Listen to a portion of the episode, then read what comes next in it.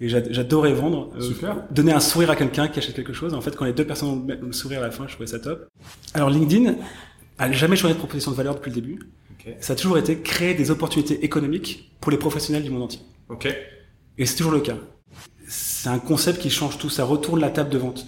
Aujourd'hui, les, les, dirigeants commerciaux considèrent trop qu'il faut passer du temps avec ses clients et moins de temps à faire de la recherche. Mm-hmm. Ce qu'on voit chez des top performers, c'est qu'en fait, ils passent plus de temps à faire de la recherche qu'avec leurs clients. Bonjour, vous écoutez Vive la Vente, le podcast qui apporte des solutions simples à mettre en place pour booster l'efficacité de votre équipe commerciale. Je suis Julien Le Sueur, directeur associé au sein d'UpTo, le spécialiste de la vente et des commerciaux. Depuis 2007, nous aidons les dirigeants et les patrons du commerce à renforcer leur force de vente en leur permettant de recruter de bons commerciaux, en formant leur équipe aux méthodes qui marchent et en les aidant à se transformer commercialement avec de nouvelles méthodes de vente. Dans chaque épisode, je reçois un spécialiste de la vente pour profiter de son expérience et lui demander ses meilleures mécaniques commerciales. Si Vive la vente vous plaît, je vous invite à vous abonner et mettre 5 étoiles si vous êtes sur Spotify ou Apple Podcast. Bonne écoute Bonjour à tous, aujourd'hui j'ai le plaisir de recevoir Eudes de Montessu, Head of Sales Europe du Sud chez LinkedIn. LinkedIn, c'est évidemment le plus important réseau social professionnel en ligne. C'est près euh, d'un milliard d'utilisateurs euh, dans le monde. Et c'est surtout 58 millions d'entreprises à qui il est devenu euh, beaucoup plus facile de vendre maintenant qu'on peut tous s'identifier et se prospecter sur LinkedIn, qui est en quelque sorte devenu bah, le premier annuaire professionnel au monde. Pour nous en parler, Eudes, bienvenue Eudes, comment ça va? Merci Julien, merci pour l'invitation, ça va très bien. Bon, bah, on est ravi de t'avoir sur, sur Vive la Vente. Alors au programme de cet euh, épisode, on va parler de prospection multicanal, euh, des évolutions drastiques que euh, bah, les métiers commerciaux connaissent et vont connaître dans les prochaines années. Alors pêle-mêle, on va parler de pourquoi les mails de prospection sont en voie de disparition, comment on fait vraiment des approches personnalisées qui marchent, comment l'IA va révolutionner la vente et en particulier la prospection dans les prochaines années, et enfin comment on utilise ces nouveaux outils pour, pour mieux travailler ses clients. Pour commencer, Eudes, bah, je te propose de nous dire en deux mots, euh, voilà, euh, quel est ton track record, euh, comment est-ce que tu es tombé dans la vente? Merci pour l'intro, Julien, parce que c'était c'était une bonne phase pour, pour présenter nos produits et, et me concernant comment je suis rentré dans la vente euh, J'avais 17 ans et, je vendais des, des polos, euh, des polos Vicomte Arthur sur sur les marchés, dans les ventes des écoles, dans les ventes de charité. Euh, et j'ai fait ça chez eux pendant quasiment 7 ans, en petit boulot, et, et j'adorais vendre. Super. Donner un sourire à quelqu'un qui achète quelque chose. En fait, quand les deux personnes ont le sourire à la fin, je trouvais ça top. Et puis avec le temps, j'ai travaillé dans une petite boîte qui qui vendaient des collecteurs de déchets, qui avaient gagné le concours Lépine. Je les avais appelés pour, pour travailler chez eux. Okay. Euh, et c'était euh, c'était intéressant comme expérience parce que là, il n'y avait pas de SD, d'équipe marketing ou autre. C'était vraiment, euh, fallait y aller en mode Rambo. C'était un peu déstructuré, open fire. Ah ouais, complètement, complètement. Euh, et justement, ils ont voulu structurer. Ils ont, ils ont pris un directeur commercial qui, dans toutes les réunions, disait, euh, moi, chez Nestlé, dans les grands groupes, c'est comme ça qu'on fait, blablabla. Bla, bla. Et ça m'a un peu fait tilt et je me suis dit, c'est vrai qu'en fait, la crédibilité, je peux l'obtenir aussi par un grand groupe. Ouais. Euh, et donc là, j'ai voulu euh, partir euh, travailler dans un grand groupe et j'ai débarqué chez Expedia, chez Agencia, l'agence de voyage. Ok. Et euh, au fil de mes euh, différentes aventures, je suis passé par Singapour pendant cinq ans. Ok. et cinq ans, c'est intéressant, hyper intéressant. Un peu de crise évidemment, de Covid dans le business travel. Je fais pas un dessin. Ouais. Et, et puis à moi, il était le temps de rentrer. LinkedIn m'a appelé pour un job à Dublin. J'y ai pas trop cru pas de LinkedIn mais Dublin d'abord et, et, en fait euh, et en fait l'expérience se retrouve euh, géniale et j'ai débarqué en tant que head of sales euh, France et maintenant Europe du Sud chez LinkedIn. Ok. Bon, t'as as été, je crois, même manager commercial, si je dis pas de bêtises, chez Expedia à Singapour. Ouais. C'est quoi justement les, les leçons de, de, vente que t'as que as appris durant cette expérience? Déjà, tout ce qui était multiculturel, les gens, bah, je vendais en Asie, les gens ont tendance à penser que l'Asie c'est un pays. Euh, ouais. L'Asie c'est plus d'une cinquantaine de pays, 37 ouais. langues, la moitié de la planète qui vit là-bas. Et autant de cultures. Et autant de cultures, donc euh, beaucoup plus diversifié qu'on pense, okay. et, et, dont la culture est importante. Donc savoir s'adapter à la culture de l'autre, s'adapter énormément à, et prendre la place de l'autre, ça c'était un point important. Et après, le, le dernier, euh, euh, le dernier learning un peu que j'ai eu, c'était euh, à la fin avec le Covid. Mmh. On était en mode crise, et là, il ouais. fallait réussir à, à, vendre malgré la crise. Et j'ai une équipe qui a été l'équipe la plus performante dans le monde dans l'endroit le plus cloisonné au monde. Et ce qu'on faisait, c'est qu'on avait changé, on a essayé de voir le positif. Euh, toujours se dire, il y a toujours deux faces d'une même pièce, et voir le positif en se disant quelle est l'opportunité en ce moment quand il y a une crise? Et l'opportunité, c'était que l'objection qu'on avait d'habitude, c'était que les décideurs avaient pas le temps, que euh, les, il n'y avait pas le temps pour un projet, que les gens voyageaient, donc ils n'avaient pas le temps d'être disruptés par un, par un nouvel outil. Et donc là, il y avait plus cette objection, donc on est rentré en disant, bah, on va faire un projet. On n'avait pas le revenu qui venait tout de suite, mais on avait implémenté la solution partout. Et ça, ça a, ça a cartonné quand le, le, travail a repris. Au moins, la solution était bien implémentée. vous avez travaillé le terrain en amont et vous avez fait un peu de lobbying. Et le jour où les vannes se sont ouvertes, euh, c'était un win-win aussi pour les pour les chefs de projet, pour les directeurs achats de ces boîtes-là qui aussi devaient faire des projets. C'est une manière aussi pour eux de, de sauver, de justifier leur, leur job pendant cette crise aussi. Ok, et eh ben top. Donc à travers ton expérience, tu as traversé pas mal d'entreprises, pas mal d'enjeux différents, de typologies de clients adressés aussi différents. Est-ce que tu saurais nous dire quelle a été euh, ta plus belle vente celle qui te, qui te vient en tête comme ça, du moins celle où tu as le plus, euh, plus appris, ce serait laquelle? Ouais, alors je, je vais citer une, une, vente qui est pour moi était la, ma plus grosse vente euh, que j'ai faite. C'était justement à Singapour. Euh, j'ai signé avec la, plus grosse banque de Singapour euh, qui s'appelle DBS. Et en fait, c'était amusant. Ça faisait trois ans que j'étais euh, top performer. Euh, j'avais envie d'un nouveau challenge et je reçois cet appel d'offres de, de, cette boîte-là. Je vais voir mon boss et je lui dis euh, j'ai envie de bosser un peu là-dessus. Il me dit écoute, ça fait trois fois qu'on reçoit leur appel d'offres tous les trois ans, on perd tout le temps. euh, tu, tu, vas, tu, tu, vas te casser les dents dessus. Et je lui dis tu sais quoi, je vais prendre le pari. Cette année, je vais rien faire d'autre que cet appel d'offres soit à la fin de l'année je fais zéro, soit je fais 200%. Mais je prends le pari de le faire. Et je me suis mis à fond et, euh, et, puis euh, au lieu de penser, pendant des années je pensais qu'on vendait tout seul. Hmm. Et en fait je me suis rendu compte que c'était beaucoup mieux de vendre à plusieurs. Et donc j'ai créé une équipe projet interne, euh, le responsable d'implémentation, le responsable account management, le responsable CSM, le responsable de, de tous les services qui seront des services support. Et je suis venu avec eux et puis je les ai embarqués en fait dans cette histoire, à venir sur les meetings avec moi, à m'aider à vendre. J'ai eu jusqu'à la fin le CEO monde d'Egencia qui a fait une vidéo pour présenter euh, euh, pour faire un welcome sur le sur le sur le dernier meeting et euh, et puis ça a pris neuf mois et, et on a signé. Ça c'est signé. Bah top. Ah, c'est une belle histoire. Alors si on revient à LinkedIn, est-ce que déjà est-ce que tu peux rappeler à nos auditeurs la proposition de valeur de LinkedIn? Ouais. Alors LinkedIn a jamais changé de proposition de valeur depuis le début. Ça a toujours été créer des opportunités économiques pour les professionnels du monde entier. Ok. Et c'est toujours le cas. Comment on crée ces, ces, opportunités économiques Via trois leviers chez nous, qui sont la partie marketing. Donc c'est aujourd'hui la plus grande plateforme de pub B2B, euh, c'est pas concurrencé du tout. On a aussi la partie talent, donc recrutement, on vend des outils pour les entreprises pour les aider à recruter. Et la partie Sales Solution dont je m'occupe, qui est la partie des outils de productivité commerciale. Euh, LinkedIn, c'est aujourd'hui euh, dans le monde, c'est 930 millions de, de, membres, comme tu disais, à peu près un milliard bientôt. Ça fait 20 ans qu'on existe. Euh, on n'est plus en mode startup. Euh, c'est 20 000 employés. Et en France, euh, c'est le deuxième marché pour LinkedIn au monde. On a 23 euh, millions de membres, 26 millions de membres, mais ça représente 80% de la population active surtout. Donc quasiment tous les professionnels français ah sont sur la plateforme. Ce qui donne énormément de valeur aux produits qu'on vend derrière. Ok. Donc c'est le marketing, le recrutement et euh, le sales solution. Ouais, exactement. Tu peux préciser ce que c'est que le sales solution? Sales solution, c'est c'est pour nous c'est deux outils, c'est Sales Navigator et Sales Insight. Ok. C'est des outils vraiment qu'on va aider pour la prospection, pour la connaissance des clients. C'est une sorte de CRM pour le commercial. C'est euh, LinkedIn, c'est l'autoroute avec tout le bruit et puis en fait on va euh, filtrer pour les commerciaux vraiment les comptes qui suivent eux-mêmes et faire en sorte qu'ils aient des indicateurs qui leur permettent d'adresser les comptes beaucoup plus personnalisés. Ok. Alors, qui sont vos concurrents finalement? Nos concurrents, il y en a plein, ils sont partout. C'est toutes les entreprises qui vont vendre du marketing, euh, mmh. aussi bien pour générer de l'inbound, ça va être des entreprises qui vont vendre de la data, qui vont vendre des listes à intégrer dans un CRM. La différence entre nous et n'importe quel concurrent, c'est que nous, les décideurs, utilisent la plateforme.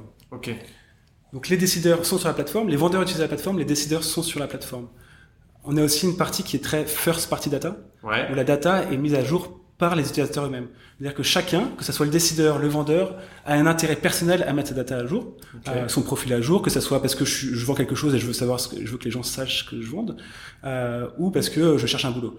Et pareil pour l'entreprise, elle va mettre sa page entreprise à jour. Aujourd'hui, c'est sa vitrine pour faire venir des prospects, mais aussi pour recruter. Donc, hmm. tout le monde a un intérêt à mettre ces informations à jour. Et donc ce qu'on on appelle ça même même de la people data. Donc la partie la data est à jour. Aujourd'hui LinkedIn c'est la c'est la c'est la source de la data quasiment pour aussi tous nos concurrents. Donc on est la source de la data. C'est important aussi de faire d'investir sur la plateforme qui génère euh, de la valeur. Ok. Vous êtes donc les premiers utilisateurs de la solution euh, que, que, vous devez vendre. Euh, Est-ce que c'est plus facile pour créer du lien justement avec vos clients? Alors c'est, en tout cas oui, et en tout cas c'est unique. Euh, pour avoir bossé dans pas mal de boîtes, c'est la première fois que je vends un produit que moi-même j'utilise pour vendre et qui va être utilisé par les gens à qui je vends. Hmm. Euh, donc c'est c'est c'est assez magique comme comme environnement.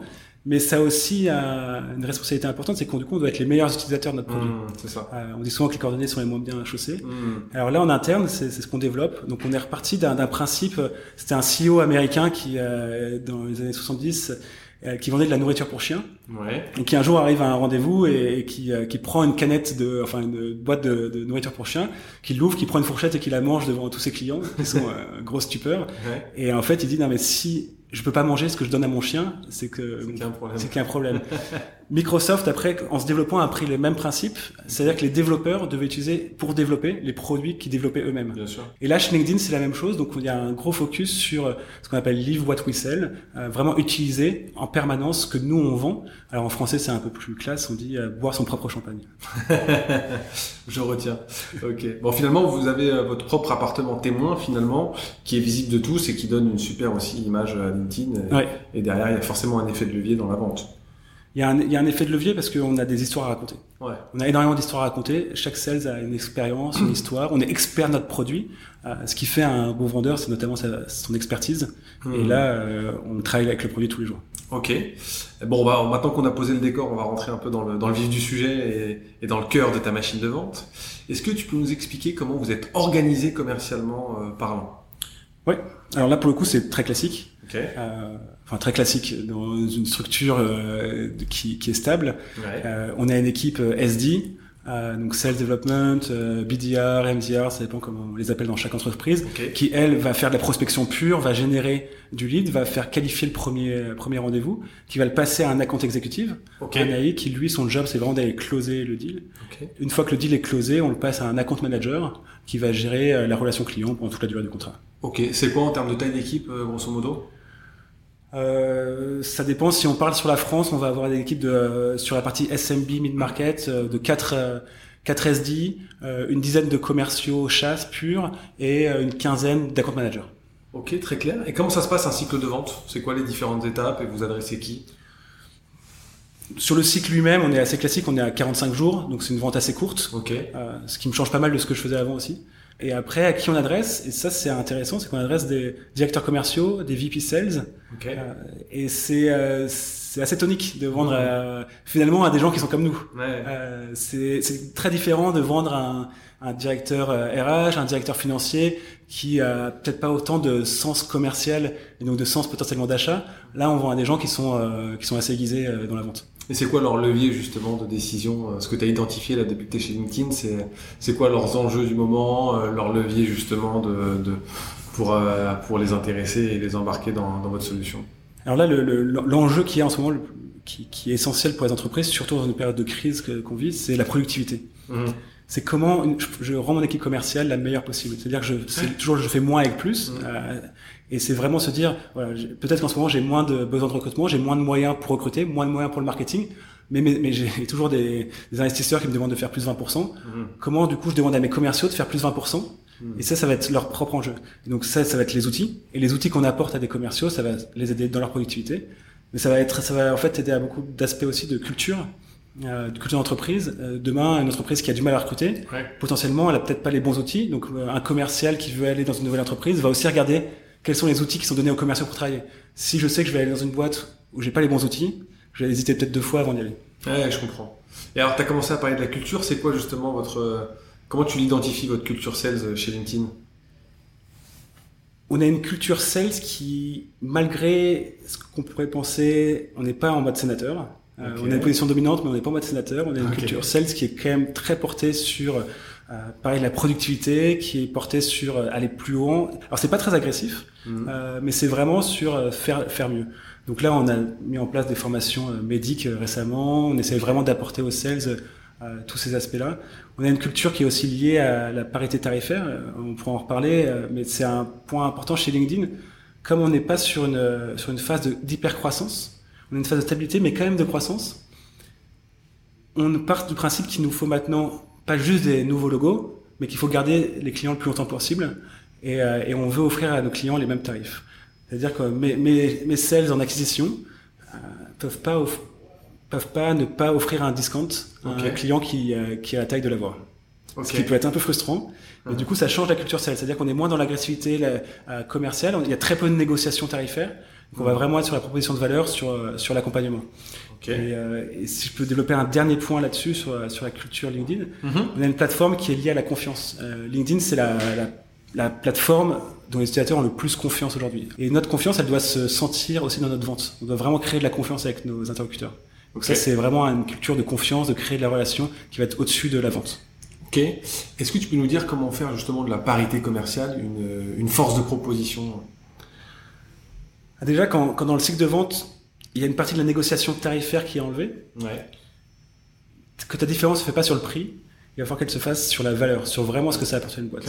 Euh, on parle à des décideurs euh, qui sont des, des VP Sales. Euh, la plupart des boîtes n'ont pas de budget sales, ils ont un budget marketing mmh. essentiellement qui eux-mêmes vont gérer les outils parce que c'est des outils d'automation ou autres pour mmh. faire rentrer du, du, lead entrant.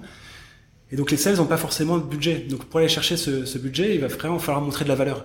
Pour que le VP sales aille se battre avec son boss pour aller mettre 30 000 euros dans des outils pour équiper toute la force commerciale, mmh. alors que jusque-là, ils ne nous attendaient pas et que ça, ça marchait plutôt, euh, plutôt bien. En tout cas, il faisait ses chiffres. Euh, va falloir aller montrer de la valeur. Et comme on peut pas l'avoir par le prix, on le fait différemment. Alors nous, on a de la chance aussi chez LinkedIn, c'est qu'on a une partie marketing qui marche plutôt bien. Et, euh, et LinkedIn, tout le monde l'utilise. Donc euh, avant même que nos clients deviennent clients euh, euh, chez LinkedIn, ils sont déjà clients en, gratuit, mais ils sont mmh. clients. Ils peuvent commencer même à, acheter des licences online euh, eux-mêmes, et ça on va le traquer. Donc on va avoir des indicateurs pour voir euh, une entreprise qui commence à acheter par elle-même des licences online, qui commence à utiliser nos produits de mieux en mieux, et quand elle atteint une taille critique, notre job c'est aussi d'aller les contacter pour les convertir, pour euh, les passer sur un contrat corpo, pour leur proposer l'accompagnement qui va avec. Et très clair. Aujourd'hui il y a un vrai focus qui se fait sur l'apport de valeur dont tu parlais à l'instant, et notamment auprès des clients dès le départ des interactions commerciales. Comment ça se traduit selon toi? Comment on fait pour faire euh, pour déclencher le meilleur effet waouh Comment on fait pour euh, dès le démarrage euh, présenter la, une proposition de valeur qui soit différenciante, qui soit qui témoigne vraiment d'une efficacité commerciale et d'un ROI derrière pour pour les organisations Déjà, il faut savoir un chiffre, c'est 5%. Les acheteurs ouais. parce que 5% avec les commerciaux okay. sur une phase d'achat. Ça, c'est une, enquête qu'on a fait avec HubSpot sur plus de 200 000 clients. Okay.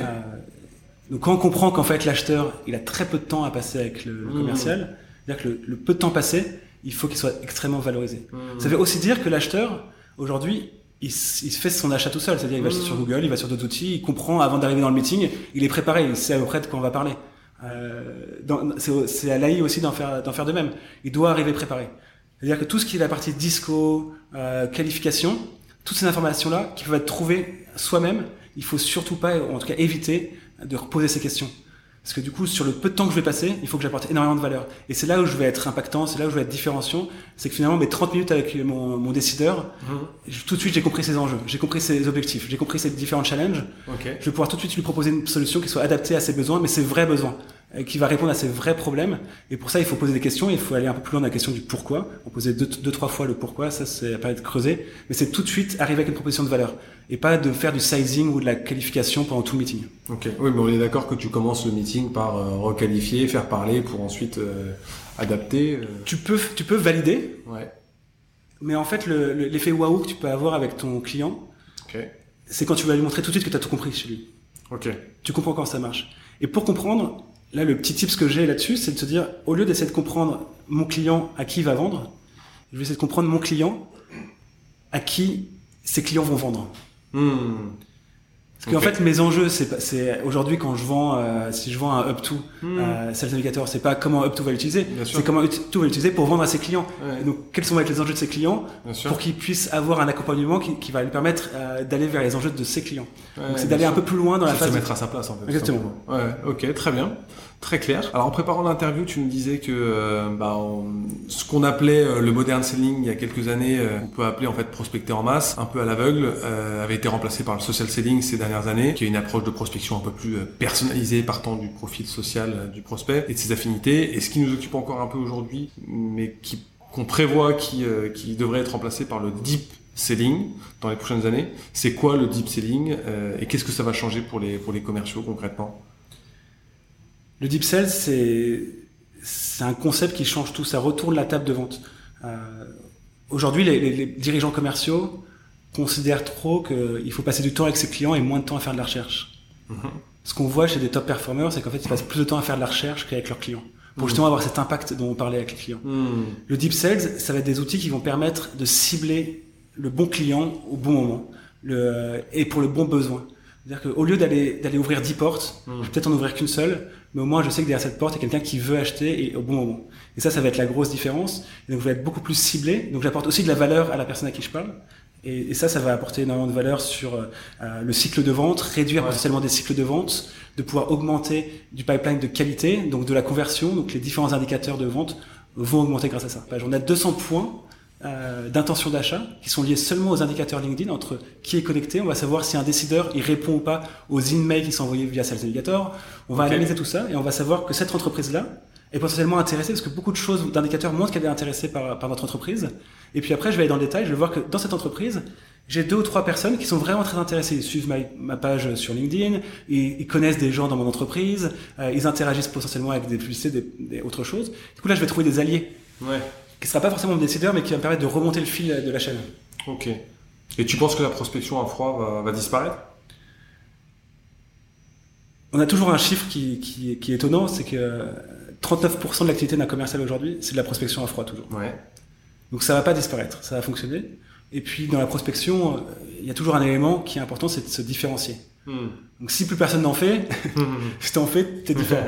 euh, moi je dis toujours à, mes commerciaux, euh, vous pouvez faire de la prospection à froid, mais si le, le CEO de, de, la boîte reçoit 10 messages, 10 emails, s'il doit en ouvrir qu'un seul, pourquoi il ouvrirait le tien? Ok. Donc c'est la prospection à froid, pourquoi pas, mais il faut qu'elle soit ultra personnalisée. Mais l'ultra personnalisation, elle s'enlève par le à froid, par faire des introductions. Si demain, euh, Julien, euh, je cherche à te contacter, mais je connais quelqu'un euh, chez Up2 et qui peut me dire, ah, et qui peut me faire un petit WhatsApp, pas forcément sur les outils, en disant, ah, ça serait sympa que tu parles avec eux de, de chez LinkedIn, tu as beaucoup plus de chances de venir parler. Et ça, c'est trouver ces alliés en interne qui ça va faire la grosse différence. La prospection à froid, ça peut, ça fait fonctionner, les commerciaux le font. Par contre, les décideurs on en ont un peu marre. Ouais, je comprends. Et euh, tu es en train de me dire qu'il faut qu'on refasse du public postage en fait. presque, presque, ouais, presque. En vrai, aller, aller taper à la porte, des, des, faire du, taper à la porte, du porte-à-porte, hmm. pourquoi pas, ça peut marcher. La seule différence avec ton porte-à-porte, c'est que tu vas taper à 10 portes, tu sais pas qui y a derrière la porte. Bien sûr. Tu sais pas qui y a derrière la porte et s'il est intéressé ou pas. Hmm. Pourquoi pas aller taper à la porte des gens, mais au moins essayer de savoir qui est derrière et si la personne pourrait être intéressée à acheter mon produit. Ok. C'est quoi les bons interlocuteurs à adresser sur LinkedIn justement? Ceux avec lesquels ça marche le plus? Parce qu'il y a forcément une, part de la population, de typologie qui, qui, qui est peut-être un peu moins réceptive ce que tu vois là où je veux en venir, qui a peut-être un peu moins de temps. en tout cas, il y a ceux qui se font énormément prospecter. Ouais, voilà, c'est ça. Et, qui, du coup, ont moins de temps à passer. Et c'est vraiment encore l'idée d'aller chercher peut-être quelqu'un en interne qui va me faire remonter.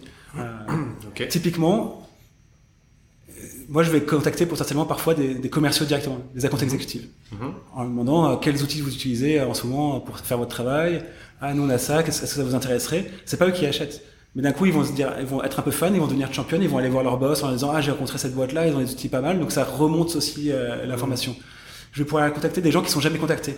Donc moi dans, mon, dans, dans ma prospection, je vais toujours me demander qui est dans la boîte jamais contacté pour aller contacter sur ce genre de sujet. Peut être un responsable de communication qui, qui est rarement contacté, alors que finalement il est en lien avec tous les décideurs de la boîte. Donc je vais essayer d'aller contacter ces personnes. Tu fais du multi-threading 100%. Je voulais pas faire d'anglicisme, mais exactement. Ça, c'est la, la, clé. Euh, quelques chiffres qu'il y a sorti de l'enquête HubSpot euh, et LinkedIn dont je te parlais. Euh, c'est que les, le Decision Committee, le comité décisionnaire, ouais. il est passé de 3 personnes à 7 personnes post-Covid. Ah ouais En moyenne En moyenne. Ah oui. C'est-à-dire que plus personne ne prend de décision dans une boîte. Tout le monde a peur de la décision, parce que c'est un investissement, c'est-à-dire qu'il y a un intérêt personnel à prendre une décision. La responsabilité. Donc on partage la responsabilité, donc on va faire intervenir énormément de gens dans la décision. Et si on, si on fait pas ce multithreading, ouais. on va perdre potentiellement un décideur qui, euh, quelqu'un qui sera intéressant dans la décision. Là, implémenter Medic nous aide aussi à identifier ces différents mhm. interlocuteurs, ces différents champions de notre euh, décision, de notre décision d'achat, comité d'achat. Euh, voilà. De tes expériences, euh, faut avoir combien d'interlocuteurs dans un deal Alors je vais te dire, ça dépend de la taille du deal. Si on parle en SMB, euh, ouais, market, en SMB, minimum deux, c'est obligatoire. Ouais. T'en as un qui part en congé maternité, Voilà, t'en as un qui part, euh, qui est malade, t'en as un qui, qui part en vacances, un qui part de la boîte. Mhm. Il faut que t'en aies un deuxième. Là qu'il en faut entre deux et trois. Dans une grosse boîte, il faut vraiment en avoir 4-5 euh, différentes BU, différentes euh, lignes de business pour aussi avoir des différents intérêts. Ouais. Euh, le marketing, ça va intéresser ton produit pour cette raison. Ça va pas être la même raison pourquoi ça va intéresser le directeur commercial. Bien sûr. Mais peut-être qu'en fait, entre eux, il y en a un qui serait un peu moins intéressé, mais l'autre va pousser le produit parce que ça l'intéresse vraiment de l'avoir, même si c'est un peu moins d'intérêt pour l'autre. Donc en fait, c'est aussi des décisionnaires, mais c'est aussi des, des- ils vont se, les différents, en multitrading a la, la vertu que les différents interlocuteurs en interne vont se vendre à eux-mêmes. Et puis c'est vertueux d'avoir plusieurs personnes qui échangent entre eux d'une solution. Là aussi, t'en as qu'un qui doit évangéliser auprès des autres.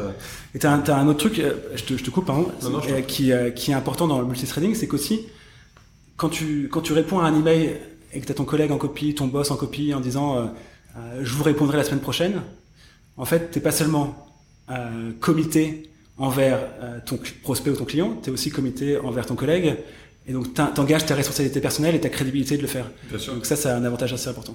Bon, tu nous confiais aussi en préparation du podcast que bah, les top performers passent euh, pas mal de temps à, à faire des recherches pour bien préparer leur rendez-vous. Euh, à ton avis, il faut rechercher quel type d'informations en priorité quand on prépare un rendez-vous?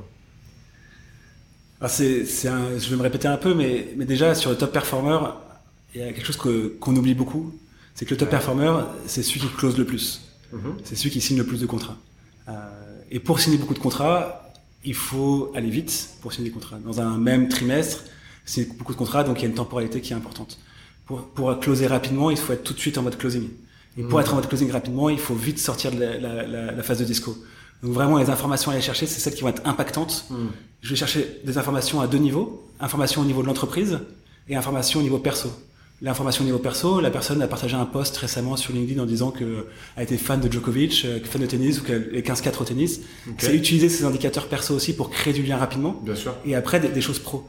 Et, la- et- et ce qui apporte beaucoup de valeur dans, dans la phase de vente pour aller vite, c'est l'insight que je vais apporter à mon client. Je vais, je vais lui apprendre quelque chose. Ce qui apporte beaucoup de vertu, c'est d'apporter du, euh, de la connaissance à ses clients. Euh, on choisit une industrie et on va dire dans votre industrie, en moyenne, 80% des ventes se font comme ça. Et en fait, on apporte de la valeur parce qu'on apprend aussi quelque chose. Mhm, bien sûr. Donc c'est vraiment lui apporter de l'expertise, de la connaissance euh, qui va le faire réfléchir et qui va le faire avancer aussi. Peu Ouais. importe qu'on bosse ensemble finalement, mais il va être convaincu que tu es expert dans le domaine et que tu as de la valeur à lui apporter. Je fais exprès de ne pas avoir utilisé euh, le mot euh, euh, consultant ou euh, consultative approche, euh, parce que je pense que c'est un peu plus que ça. C'est, Mm. c'est- il y a une partie de ça, mais c'est aussi vraiment d'apporter de la valeur aux deux personnes. Tout à l'heure, on a parlé rapidement de- d'intelligence artificielle. Quelle place tu vois prendre l'IA dans le quotidien des commerciaux? Comment ça va révolutionner leur job, euh, leur permettre d'être plus efficaces, tout en améliorant l'expérience du, du client? Parce que c'est ça aussi l'enjeu. Si ça, si ça facilite le job du sales mais que ça dégrade l'expérience utilisateur derrière, ça va pas le faire. Mais ça va, ça va- je pense que ça va aller plus loin que ça. Ça va même euh, forcer les commerciaux à être meilleurs.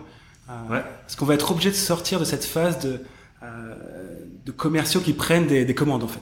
Euh, Mhm. euh, parfois les commerciaux, voilà, il y a une machine euh, marketing qui fonctionne bien, il y a des inbound Ouais. qui rentrent, il y a des gens intéressés qui veulent acheter, et puis euh, là on est en mode prise de commande. Ah vous voulez ça, ok, je vous donne ça.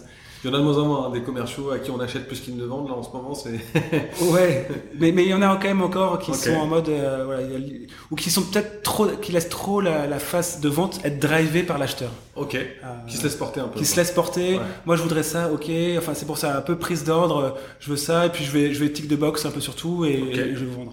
Euh, L'idée de l'IA, ce que ça va apporter là-dedans, c'est que ça va, ça va empêcher les commerciaux de faire ça. L'IA va faire cette phase de vente. Ok. Donc, les com- ça va pas remplacer les commerciaux, mais ça va remplacer cette phase de vente. Donc, les commerciaux, ils vont devoir arriver encore plus préparés sur des ventes plus complexes, plus difficiles. Et donc, ce que tu disais tout à l'heure sur la partie de recherche en amont, c'est ce que Mhm. les top performers font. Mais l'IA, en fait, elle va faciliter cette recherche. Elle va tout de suite te mettre les bonnes informations au bon moment pour le bon interlocuteur qu'il faut contacter. L'IA, va t'aider à, faire cette phase de recherche. Et donc, toi, être beaucoup plus précis dans ta phase de vente. Donc, tu vas pouvoir réduire ton temps de recherche et réaugmenter ta phase de vente. Donc, en fait, on a un, effet balancier. Aujourd'hui, il faut passer plus de temps sur la phase de recherche et moins sur la phase de vente pour être mieux préparé. Mais vu que cette préparation sera mieux faite et plus rapide, on va pouvoir passer plus de temps sur la phase de vente. Donc, forcément, augmenter la productivité. Hmm, très clair. Ok. Euh, et dans le quotidien, sur quelles étapes du cycle de vente tu penses qu'ils vont euh, gagner en productivité justement? Vraiment sur, sur la partie recherche, connaissance de son client. Euh, c'est pas forcément d'ailleurs que pour euh, la prospection ou la, la Ouais. vente pure. Il y a aussi de la vente chez les clients existants. Euh, Tous les gens qui sont account managers doivent faire de l'upsell, renouveler leur contrat. Et, et pour faire ça, ils ont intérêt à connaître leurs clients. Donc c'est faire un mapping. Aujourd'hui, on va avoir des organigrammes intelligents dans une entreprise. On va pouvoir mettre tout de suite quels sont les différents influenceurs, l'organigramme de l'entreprise. Ça, c'est l'IA qui va nous qui va nous le proposer. On va pouvoir tout de suite avoir des informations beaucoup plus identifiées sur qui sont les décideurs. Est-ce que les décideurs changent de position dans l'entreprise Est-ce que j'ai un nouvel arrivant dans l'entreprise Et, l'IA en fait va me pousser des informations et va me recommander aussi des différentes actions. Donc je vais pouvoir aller sur des actions simplifiées rapidement avec l'IA pour moi me concentrer sur les actions plus complexes. Ouais, donc ça va pas uniquement changer finalement le, le, le, le job en prospection ou, euh, ou en identification, en préparation de rendez-vous, mais tu, toi tu vois vraiment des nouveaux outils qui, qui vont aider en fait euh, l'expérience euh, commerciale d'un point de vue account management en fait. Exactement. Je te donne un exemple là-dessus. Aujourd'hui, tu as un commercial, il signe un compte, et il le passe à un account manager. Ouais. La- la- la- le transfert de notes, euh, je pense que dans toutes les boîtes est ultra limité. Il y a quatre Ah bon? questions et on met euh, oui, à confirmer, à confirmer. voilà. En fait, ces outils vont aussi permettre que ce transfert de connaissances, que toute la connaissance que le commercial acquiert durant la phase de vente Mm. soit transmis aussi à la partie account management. Un exemple, euh, l'IA en fait va me permettre moi de, de me proposer un organigramme d'une entreprise. Le commercial qui connaît bien l'organigramme va pouvoir un peu le jouer avec pour le mettre parfaitement. Et en fait, cet organigramme va passer directement à la compte manager. Donc Ouais. en fait, il sait aussi, il peut identifier tout de suite ses interlocuteurs. Ouais, et puis euh, l'IA va nous permettre de faire des belles notes de synthèse et de, de transférer les informations avec le maximum de détails possible Ouais. pour pas faire euh, en fait euh, répéter le, le, le client, mais rien de plus insupportable qu'à chaque fois que tu as un nouvel interlocuteur dans ton cycle de vente, tu répètes les mêmes choses. Tu as le sentiment en fait d'avoir parlé à, à, à trois boîtes différentes alors que c'est la même boîte. Quoi. Ouais, exactement. Ça sera bénéfique pour tout le monde. Bon, je crois savoir que tu es top performer chez LinkedIn. Euh, c'est quoi tes meilleurs conseils en vente si on parle un peu de, on a beaucoup parlé de prospection mais si on parle un peu de négociation de closing on a parlé tout à l'heure de proposition de valeur. Comment tu fais pour maintenir tes prix euh, quand tu es challengé ou, euh, ou pour accélérer le cycle de vente quand ton prospect il est, il hésitant comme c'est un peu le cas là, depuis quelques mois on sent qu'il y a un peu une latence que bah, les, les, les cycles de vente sont rallongés de quelques mois quand ils étaient de deux mois ils, étaient, ils sont maintenant de trois ou quatre mois. Comment tu fais un pour maintenir ton prix et deux pour raccourcir le cycle de vente? Ouais, alors que- comme je te disais, pour moi, le top performer, c'est vraiment le, le closing. Euh, D'ailleurs, en entretien, parfois, je demande la question euh, est-ce que euh, vous êtes plutôt euh, disco ou closing? Euh, 99% des commerciaux en entretien me répondent la disco, c'est Ouais. important parce que du coup, je connais mon client et je vais lui vendre. C'est vrai, mais pour moi, ça, c'est un standard, c'est obligatoire. Tu peux faire euh, 50 milliards de, de premiers meetings, Mmh. tu t'en closes pas un seul, euh, aucun intérêt. Donc, c'est d'aller closer. Et pour se mettre en closing, pour garder ses prix, pour ça, il faut aussi à un moment, peu importe la crise, il faut Mm. être conscient de sa, sa, euh, faut être convaincu il faut être convaincu et puis il faut vraiment être convaincu. Il faut, il faut connaître son, sa proposition de valeur et jamais la dégrader en fait. On a tendance, dans un effet de crise, de panique, de dégrader, dégrader sa proposition de valeur, dégrader son prix. En fait, ça dégrade l'image de l'entreprise à long terme aussi. Mm. Euh, si les prix sont bien faits, c'est le bon prix. Mm. Euh, si le client challenge, on va challenger le budget, on va challenger euh, le, le besoin. Euh, euh, on va essayer de faire des comparaisons aussi pour comprendre euh, quel est vraiment son besoin. En fait, on est encore sur le besoin.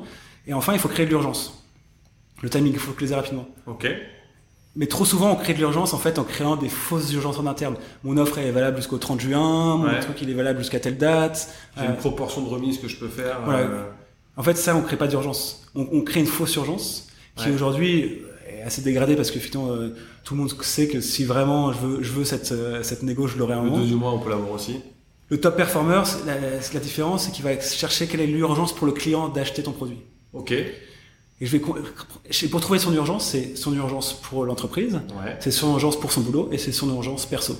Ok. Euh, et une fois que j'ai trouvé ces trois indicateurs d'urgence, là, je vais vraiment avoir une raison pourquoi il veut acheter. Ok. Et c'est quoi, selon toi, aussi le bon mindset pour arriver en rendez-vous pour, euh, On sait qu'il y a des sales qui, comme tu l'as dit, 99% du temps, ils répondent que bah, Ouais. voilà, c'est plutôt la découverte plutôt que, que la négociation ou le closing. C'est quoi, justement, le bon mindset pour, euh, là, quand tu arrives en closing, euh, c'est un, un closing qui est important euh, pour toi, mais euh, pour, euh, pour te mettre dans les meilleures dispositions pour réussir à, à signer? Bah, tu vois, c'est un peu ce que tu viens de faire dans ta gestuelle euh, avec euh, un claquement de doigts. Faut que ça aille vite en fait. Faut que ça aille vite et du coup, faut être très prescriptif. Hmm. Euh, c'est la différence en fait. Les sales sont pas assez prescriptifs parce que en fait, ils ont peur de se mettre en position d'expert. Alors Ouais. soit il y en a qui sont assez jeunes dans la fonction, soit parce qu'ils maîtrisent pas tout. Mais en fait, faut se dire que le- le- la personne qui achète en face, son métier, c'est pas d'acheter mon produit. Hmm. Son métier, c'est d'aller vendre son produit, c'est d'aller recruter des gens, c'est, euh, mais c'est pas de vendre, c'est pas d'acheter mon produit. Hmm. Par contre, moi, mon métier, c'est de vendre mon produit. Je le connais par cœur. J'en vends à des milliers d'entreprises. Je sais exactement ce qui fonctionne. Je peux me mettre en position d'expert, en position de conseil, mais du coup, je peux être très prescriptif. Et, Mhm. et en étant prescriptif, je vais timer la vente. Je vais extrêmement la timer. Ok, je vais aller sur mes follow-up. Je vais la préparer en amont. Qu'est-ce que je fais entre mes deux meetings, entre mon premier meeting et ma démo Qu'est-ce que je fais? C'est quoi mes emails de follow-up? Comment aussi je crée de la valeur? Comment je bloque l'agenda de quelqu'un tout le temps en permanence? Comment je vais essayer de faire en sorte vraiment de garder le contact, d'apporter toujours de la valeur, mais d'être très prescriptif? Euh, c'est pre- c'est c'est presque comme en recrutement. Ok. En recrutement, moi je recrute pas mal de personnes. La personne, je la vois une heure. Euh, tu vois, peut-être deux fois, deux fois une heure au maximum. Je la vois deux fois, on va dire. À la fin, je dois prendre une décision d'investir sur le long terme sur quelqu'un que j'ai vu une heure, potentiellement euh, sur Teams. Et ben, ma seule raison de prendre la décision, pour être sûr, c'est d'avoir vu quelqu'un d'authentique en face de moi. Le lien de confiance que cette personne a créé en face de moi. Ouais. Évidemment, en entretien, tous les commerciaux sont les meilleurs commerciaux dans leur boîte, C'est un ils bon sont point. tous, tous savoir faire. Par contre, cette, cette Est-ce que authenticité. c'est livré? Est-ce qu'elle a montré un peu aussi Est-ce que j'ai l'impression d'avoir vu la vraie personne ou un masque ou quelqu'un qui était en surchauffe? Ouais, ouais. Et, et c'est pareil pour mon client. Ok. Mon client, il va me voir deux fois. Je vais faire une disco, je vais faire une démo, et je vais, après, on va échanger beaucoup par email pour les prix. Il a vu une heure, il a vu 30 minutes de démo d'un produit, il sait pas ce qu'il achète. Il n'est pas sûr à 100% de ce qu'il achète si ça va Mhm. vraiment. Par contre, il va acheter parce qu'il se dit, ok, euh, euh, Michel en face de moi, euh, j'ai confiance, il avait l'air solide sur ses appuis, euh, passionné par ce qu'il fait. Du coup, euh, je, vais, je, vais, je vais investir parce que je sais que ça va être bien géré derrière. C'est la confiance qu'on va créer ensemble qui va faire qu'on va investir. C'est c'est ça toute la Et différence. je, je suis content que tu parles de confiance parce que c'est- c'est là aussi où je voulais t'emmener. C'est effectivement quand tu arrives sur ce genre de, de négociation, de closing, la confiance du sales. Euh, s'il a le pipe bien rempli, en principe, il en a d'autres des deals. Alors que s'il arrive, c'est le deal sur lequel il compte sur le mois, généralement, il n'est pas euh, très serein sur ses appuis et il peut euh, faire des conneries. Tandis que s'il est bien préparé, qu'il a confiance en la solution, confiance en son offre, il va être beaucoup plus rassurant. Et en fait, le client, il va pas, il va être juste hyper rassuré. Et en fait, les clients, ils ont, ils ont, c'est comme des enfants finalement. Ils ont besoin de cadre. Exactement. Et euh, dès que t'en as pas, bah, en fait, t'ouvres une brèche pour être challengé. Alors, pardon pour l'analogie, mais ouais, non, je, je comprends bien. Euh, je rebondis sur ce que tu dis, euh, sur euh, le côté, le- t'as un pipe avec pas mal de deals, ouais, et, et ça c'est un truc euh, qui, qui est hyper important pour, pour les sales, qu'on oublie beaucoup. C'est bien de savoir gagner rapidement, ce dont je parlais, Mm. mais c'est bien de savoir perdre rapidement. Mmh, Il faut faire, il faut faire tourner le pipe. mmh, Ok, ok, le client il veut pas, ça sert à rien de garder dans mon forecast, dans mon pipe pendant, un an, parce qu'en fait finalement j'accumule le nombre de, pipe, de pipeline, de, Ouais. de clients potentiels, ça me, ça me demande un effort mental. Non, perds rapidement. Parfois même d'ailleurs être avec le client dans une co-validation, de dire écoute, à cette date-là, si on s'est pas mis d'accord, on considère tous les deux que le deal il est perdu. Et puis c'est très bien, et puis on, on- on avance en fait. Donc faut savoir perdre rapidement, et ça c'est un côté hyper important chez un commercial en ce moment, c'est d'aller vite sur d'autres deals. On a, ok, il y a peut-être pas beaucoup de deals à jouer, mais au moins pas passer du temps sur un, deal qui va jamais rien ramener. Mmh, intéressant. Et d'ailleurs, je, je- pardon, je, re- je re- rebondis. je ne m'appelle pas kangourou pour autant. Euh, c'est c'est qu'en fait, sur, euh, sur perdre, c'est un mot qui est très, qui, qui fait peur aux commerciaux, c'est de perdre des deals. Mm. Ils veulent pas perdre des deals. Mm. Les, les, les ventes, quand j'arrive avec un commercial qui me demande de venir avec lui sur une vente, je lui dis avant, est-ce que tu es OK de perdre le deal? Ok. S'il me dit non, je viens, je viens même pas sur le deal. En fait, il faut être prêt à perdre. C'est-à-dire que je vais tout faire pour perdre. Le, je vais pas tout faire pour perdre le deal. Je vais prendre le risque de perdre. Ça veut dire c'est c'est c'est de l'escalade. Je monte en escalade. Par contre, je mets pas des filets tous les deux mètres au cas où je tombe et puis je fais genre en fait non. Je mets aucun filet. Je prends. Mais par contre, je vais vraiment du coup forcer à essayer de gagner parce que je sais que j'ai pas de filet en dessous. Mmh. Donc je vais aller dans ma vente, prêt à perdre ma vente. Mais ça, pour ça, c'est ce que tu disais tout à l'heure, faut y croire, faut être convaincu de ce produit, il faut y croire à mort dans son produit, et pour ça, faut des gens passionnés. Et puis quand ils font appel à toi, euh, c'est pas pour que tu dé- c'est pas pour baisser les conditions, quoi. C'est pour, Ouais. euh, c'est pour aller chercher plus ou à minima rester. euh, Ouais, puis en fait, c'est le commercial, il a peur en disant Ah non, mais là, en fait, il me met un peu la pression, Ouais. Ah, faut que je trouve un truc. Non, si tu es convaincu que ta, ta proposition que tu viens de faire, c'est la bonne, tu la défends jusqu'à la perte s'il faut. Ok, top. Bon, t'as commencé à parler un peu de recrutement et tu, tu faisais écho à l'authenticité que tu vas chercher chez les candidats. Comment est-ce qu'on crée une équipe de A-players et, et comment tu, tu arrives à faire baisser la garde aux candidats? Comment tu vas, comment tu les recrutes? Euh, À quoi tu es attentif en recrutement pour, euh, pour justement euh, euh, mieux les connaître ces candidats? Je te parlais sur la partie authenticité. Ouais. Euh, alors, c'est des questions qui viennent au fur et à mesure. En fait, je pose jamais de questions pièges. Ouais. Euh, mais les candidats font, se créent des pièges eux-mêmes dans lesquels ils tombent. Ça, c'est assez, assez intéressant.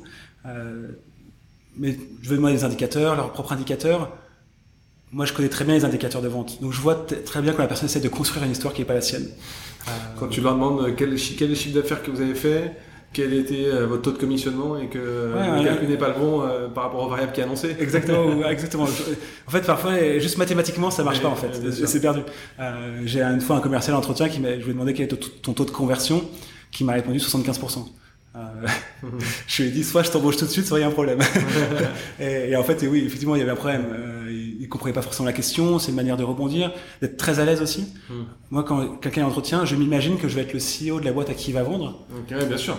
Parce qu'il il a le même stress, hmm. c'est-à-dire qu'il va le stress de l'entretien, mais le stress d'être face à un CEO potentiellement d'une grosse PME ou voire du CAC 40, il faut quand même euh, être attaché. Donc, si quelqu'un est déjà stressé à ce moment-là, euh, ça va être compliqué. Je demande aussi à la fin des entretiens, souvent, euh, quel est ton, euh, ton rêve le plus fou euh, ton big dream? Ça fait partie des valeurs de LinkedIn et, et, on voit aussi les commerciaux qui sont tout de suite dans la phase de, de contrôle, de calcul en disant moi c'est d'être d'être manager commercial un jour ou autre. Je leur dis c'est vraiment ça ton rêve, je te donne mon job tout de suite. Euh, mais sinon voilà, voir un peu comment les gens sont authentiques et arrivent à à pas avoir peur de parler d'eux-mêmes et, et sentir que le masque est tombé. Ouais. Ça, ça, ça, ça change tout. L'autre point que je regarde aussi, c'est j'essaie de trouver un équilibre dans l'équipe existante déjà. Euh, c'est pas c'est pas une accumulation de profils que j'ajoute dans mon équipe. Chercher des profils complémentaires. Très complémentaires. Donc je vais créer vraiment une vraie diversité dans mon équipe. Ok. Et la diversité, c'est une diversité de compétences. Intéressant. Tout l'enjeu, et c'est ce que j'ai réussi à faire chez LinkedIn, c'est de créer une équipe et donc de créer une vraie équipe des chasseurs entre eux, c'est pas censé être une équipe. Et moi, je crée une mmh. équipe. Je vais avoir la personne hyper forte sur les différents outils, qui va être un peu euh, la, le go-to person pour les outils. Je vais la personne qui va être hyper forte dans la négociation, l'autre très fort dans la prospection, l'autre très fort dans la connaissance des produits à interne et avoir trouvé ces profils différents. Euh, un profil qui va être euh, un peu happiness officer, qui va créer une bonne culture joviale. Tu peux pas avoir que des gens comme ça, tu peux pas avoir que des gens de l'autre côté, mais par contre avoir une bonne complémentarité.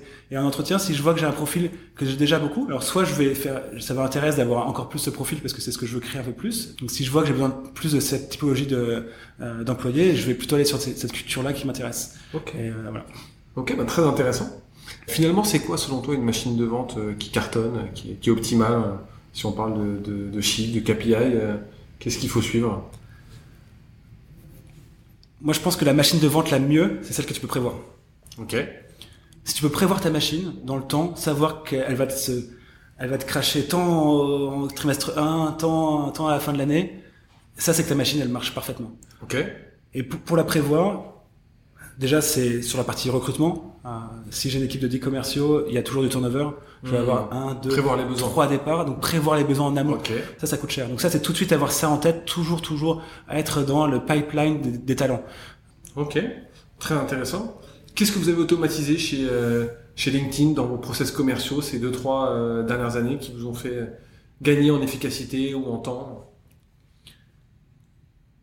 Je répondrai facilement là-dessus, c'est la prise en main de nos outils. Euh, Je parlais de nos outils qui sont euh, beaucoup de automatisation, de recherche. Hmm. Euh, déjà prendre en main nos outils pour faire en sorte vraiment d'aller faire du ciblage beaucoup plus précis. Euh, on fait plus de prospection en masse. On utilise d'ailleurs très peu les, les différents outils d'email automation. Euh, maintenant, vraiment, c'est d'ailleurs les les SD font de la font vachement de, de prospection, ouais. Euh, mais les commerciaux terrain de plus en plus aussi parce qu'on va leur fournir des outils, ils vont être hyper précis. Ils vont suivre un compte, un grand compte qui suit pendant trois mois. Leur objectif, c'est d'aller closer dans l'année. Et ben, ils vont se mettre des indicateurs, ils vont utiliser nos outils pour vraiment aller euh, taper le compte au bon moment. Au lieu d'aller le chercher pendant, euh, en septembre, je le prospectais en me disant, on va faire monter la sauce et en janvier, peut-être qu'ils me répondront. Non, je passe du temps sur le client qui potentiellement peut me répondre maintenant. Et les outils qu'on apporte avec LinkedIn, qu'on utilise nous-mêmes, euh, permettent de répondre à ce besoin et donc pour mes commerciaux d'être beaucoup plus ciblés. Donc toute la partie planification qu'un commercial va faire avec nos outils va être essentielle dans, dans la tenue de ses objectifs. Ok, ok, ok, top. Si on se réfère au contexte actuel, euh, est-ce que tu as des conseils que tu donneras aux patrons dont les forces de vente ont du, ont du mal à performer, euh, si si euh, s'ils sont justement euh, au démarrage de leur transformation commerciale, par quoi faut faut commencer pour performer dans les prochains mois, prochaines années à venir. Bon déjà c'est de, de, faire de la simplicité. C'est parfois c'est un peu le back to basics. il faut il faut pas avoir peur de ça. Il y a des fondamentaux qu'il faut acquérir, des formations.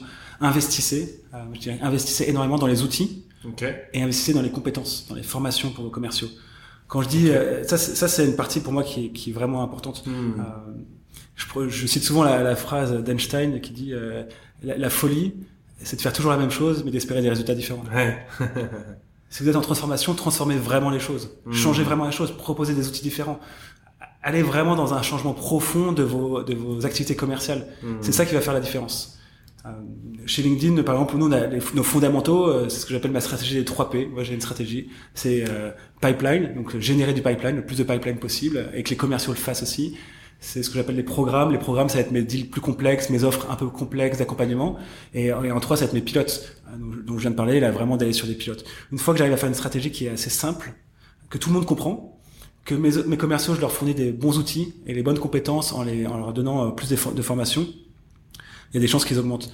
Euh, et, euh, et un dernier point et un conseil que, que je peux donner, euh, que je m'applique aussi à moi-même, c'est de jamais accepter la médiocrité.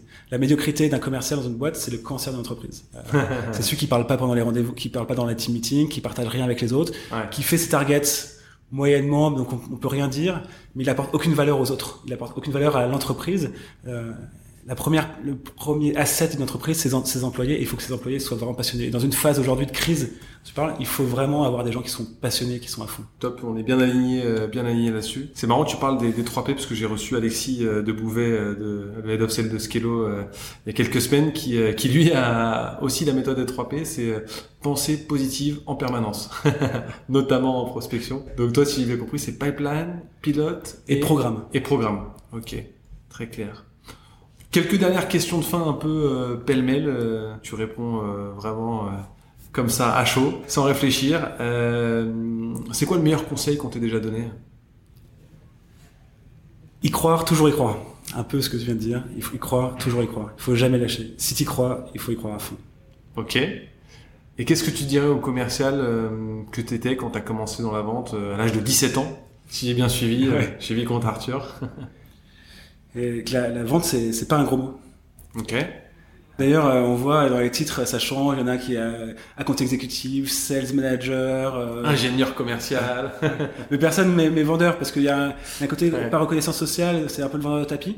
Et je pense que ce que j'ai appris avec les années, Mhm. c'est qu'en fait la vente c'est c'est assez noble. Mhm. Euh, c'est quelque chose qui ramène de l'argent à l'entreprise, mais aussi qui amène du business et donc potentiellement du travail à d'autres gens. Euh, Mhm. On va passer à un account manager parce qu'il va y avoir un compte à gérer, il y aura un CSM, un implementation manager. En fait, c'est très vertueux et, euh, et le métier de vendre, on n'est plus du tout dans, dans les phases de euh, vente forcée ou autre. On apporte vraiment de la valeur et surtout avec les produits qu'on a aujourd'hui. Euh, donc vraiment, je dirais la vente, c'est vraiment pas un gros mot. Euh, N'aie pas peur d'être vendeur.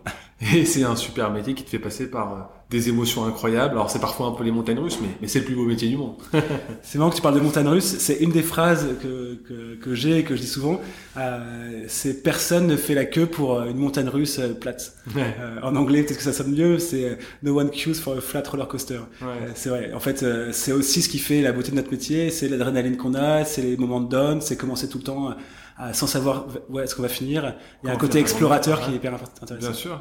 Ok, et bah top. Si on doit conclure, c'est quoi le, les livres qui t'ont euh, le ou les livres qui t'ont le plus euh, marqué euh, que tu recommanderais à nos auditeurs en vente, en management, en entrepreneuriat?